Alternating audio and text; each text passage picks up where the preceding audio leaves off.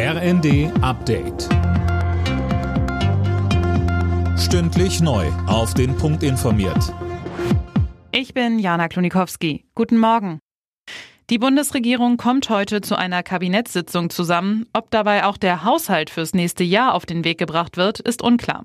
Ein erneutes Treffen von Kanzler Scholz, Finanzminister Lindner und Wirtschaftsminister Habeck ist am Abend offenbar wieder ohne Ergebnisse zu Ende gegangen. Sollten sich die Ampelparteien heute nicht auf einen Etat einigen, wird es immer unwahrscheinlicher, dass Bundestag und Bundesrat noch in diesem Jahr den Haushalt verabschieden können.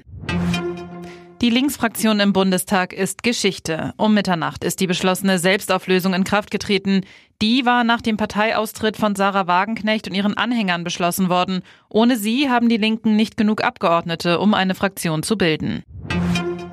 Bildungspolitiker haben parteiübergreifend besorgt auf die schlechten PISA-Ergebnisse deutscher Schüler reagiert. Von einem Debakel und einem erneuten Warnsignal ist die Rede. Die Vorsitzende der Kultusministerkonferenz Berlins Bildungssenatorin Katharina Günther Wünsch sagte.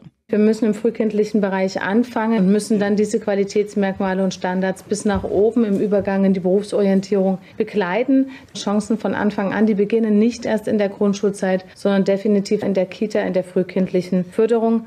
Denn dort beginnt auch die Entkopplung der sozialökonomischen Herkunft von dem Bildungserfolg. Deswegen müssen wir da auch noch viel stärker reingehen.